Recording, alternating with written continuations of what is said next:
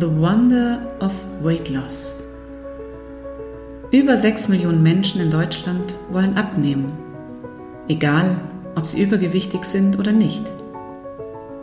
Meistens bleibt es bei einem Wunsch. Denn all das Wissen, das wir heute haben, reicht an dieser Stelle einfach nicht aus. Ganz im Gegenteil, es treibt uns in den Wahnsinn. Dieser Podcast ist genau das Richtige für dich, wenn du dich aus dem ewigen Gedankenkarussell rund um dein Essverhalten verabschieden möchtest.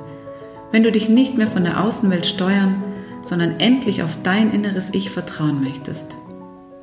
Ich durfte in den letzten Jahren erfahren, dass gesunde Ernährung, Abnehmen und Wohlfühlen nichts mit Disziplin zu tun hat, sondern so einfach ist, wenn du es als eine Reise betrachtest, als eine Reise zu dir selbst.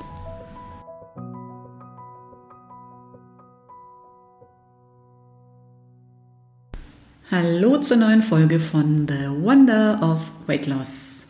Heute möchte ich dir mal einen Einblick geben in die Geschichte der Diäten, denn es ist äh, etwas, was ich mit absoluter Spannung verfolgt habe. Ich habe mich mal ein bisschen auf die Reise begeben und habe versucht herauszufinden, warum wir eigentlich heute immer versuchen, uns irgendwie zu optimieren.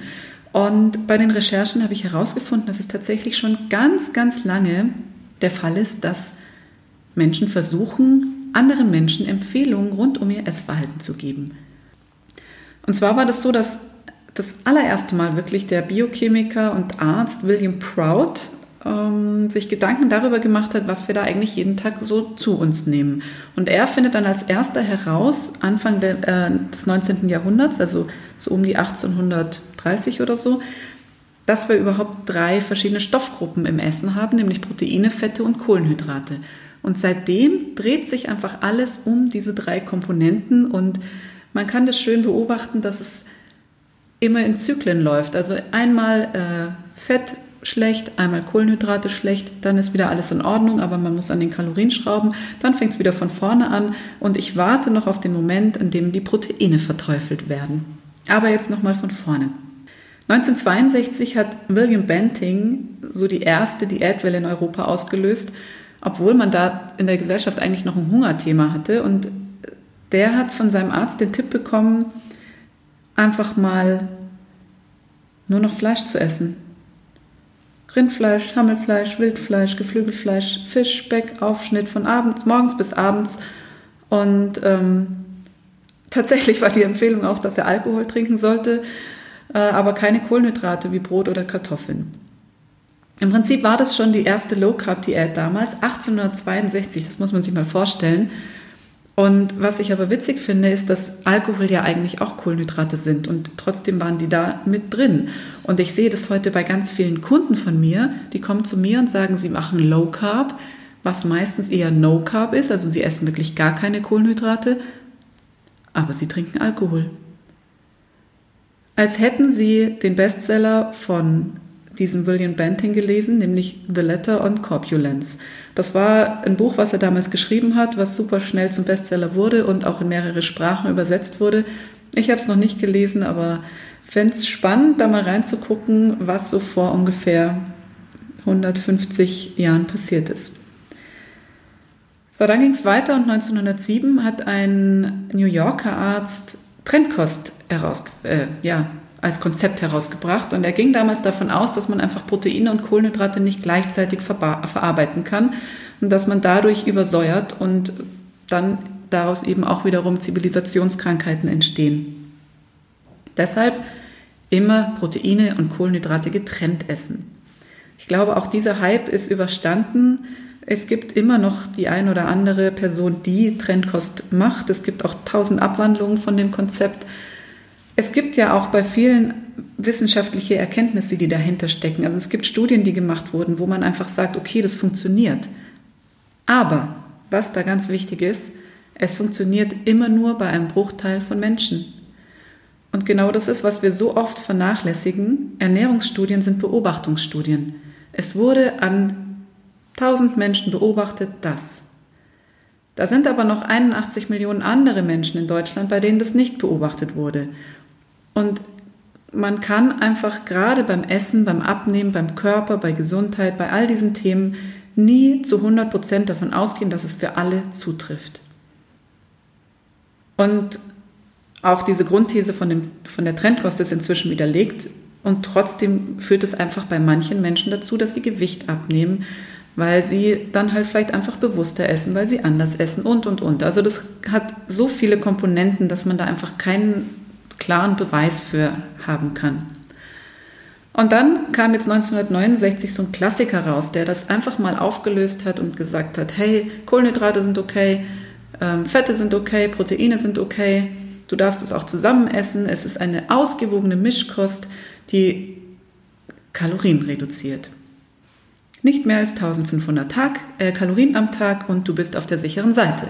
Und das ist die klassische Brigitte-Diät, die wir alle kennen und die einfach ja immer noch ein Klassiker ist und immer noch äh, existiert und immer noch gelebt wird. Ähm, die hat jetzt tausend verschiedene Variationen inzwischen hervorgebracht, aber es gibt sie noch. Und hat aber nicht lange angehalten, dieser Hype. Das Konzept wirklich wurde nie in den Vordergrund gebracht, weil dann 1972 schon der nächste Klassiker kam, nämlich von Robert Atkins, ein Kardiologe,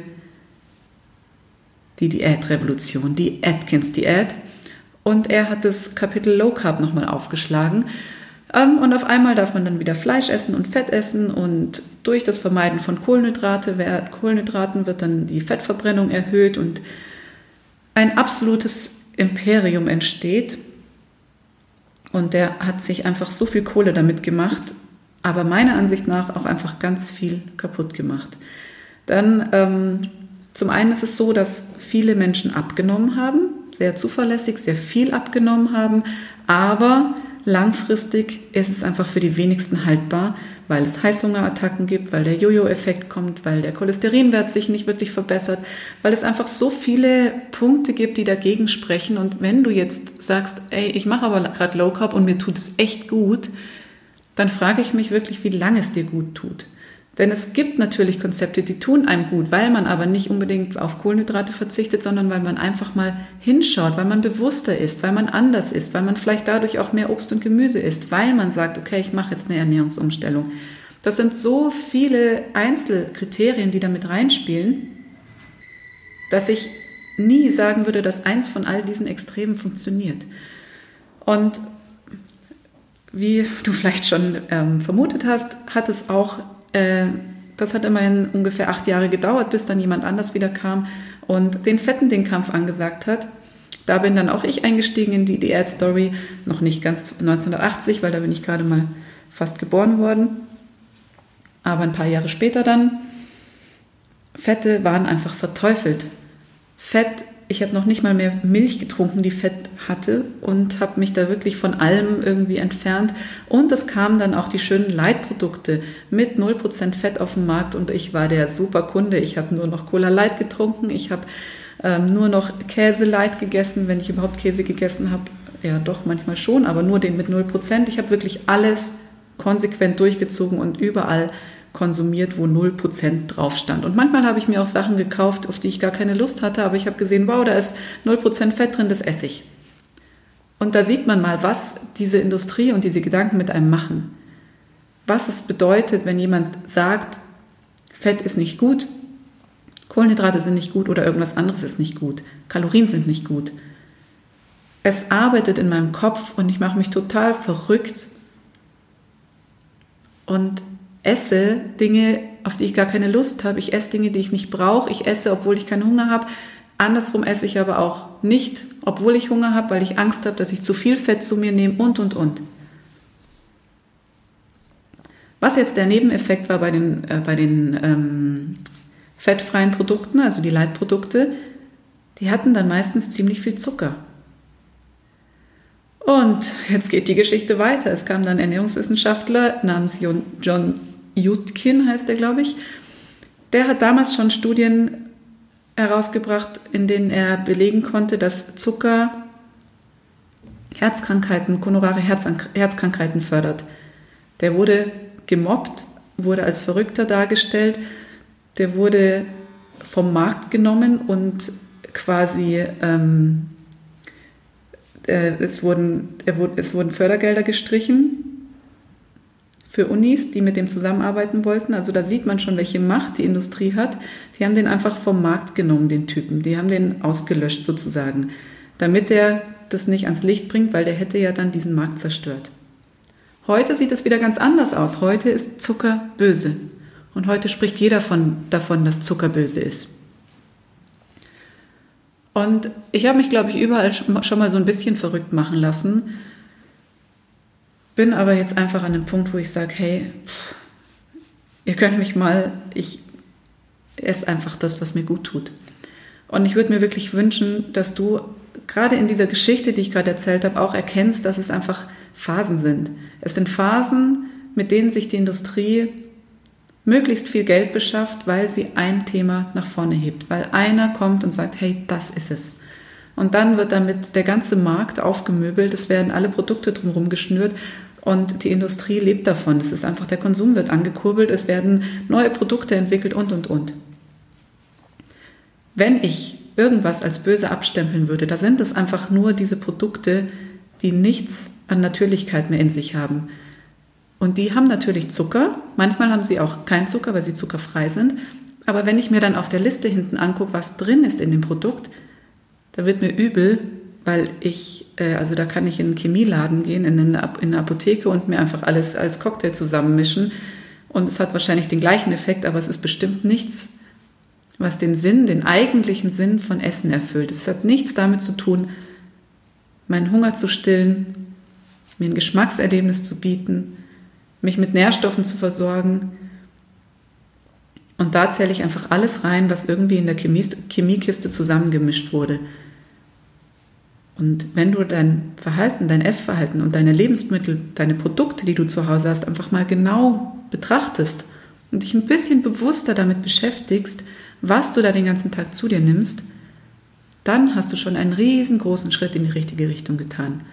Was ich allerdings nicht damit erreichen möchte, dass ich das jetzt sage, ist, dass du dich wieder verteufelst für irgendwas, was du Schlechtes isst. Denn das ist einfach ein Prozess. Es ist ein Prozess, sich erstmal selber zu beobachten, zu gucken, wann esse ich, warum esse ich, wie reagiere ich in meinen Gedanken auf das Essen und, und, und. Aber ein bisschen, ein bisschen hoffe ich, habe ich dir die Augen dafür geöffnet, dass eine Diät einfach nichts ist, was dich weiterbringt, dass eine Diät einfach immer nur eine Modeerscheinung ist und dass eine Diät einfach es nicht wert ist, dein Leben so umzukrempeln und dich verrückt zu machen. Und in meinem Impuls, der nächste Woche kommt, es kommt jetzt immer einmal die Woche ein kleiner Impuls raus, möchte ich dir mit auf den Weg geben, was ich noch alles zu Diäten zähle. Nicht nur diese offensichtlichen Diäten, die Kohlsuppe, die, Brigitte-Diät, die Low Carb, die etc., sondern es gibt noch eine ganz bestimmte Kategorie, die ich als Diät bezeichne, die du vielleicht noch nicht kennst oder einfach nicht als Diät abspeicherst. Und ich bin mir sicher, du gehörst auch zu dieser Gruppe der Diäthaltenden. Ich freue mich auf dich. Bis nächste Woche und bis bald. Deine Birgit.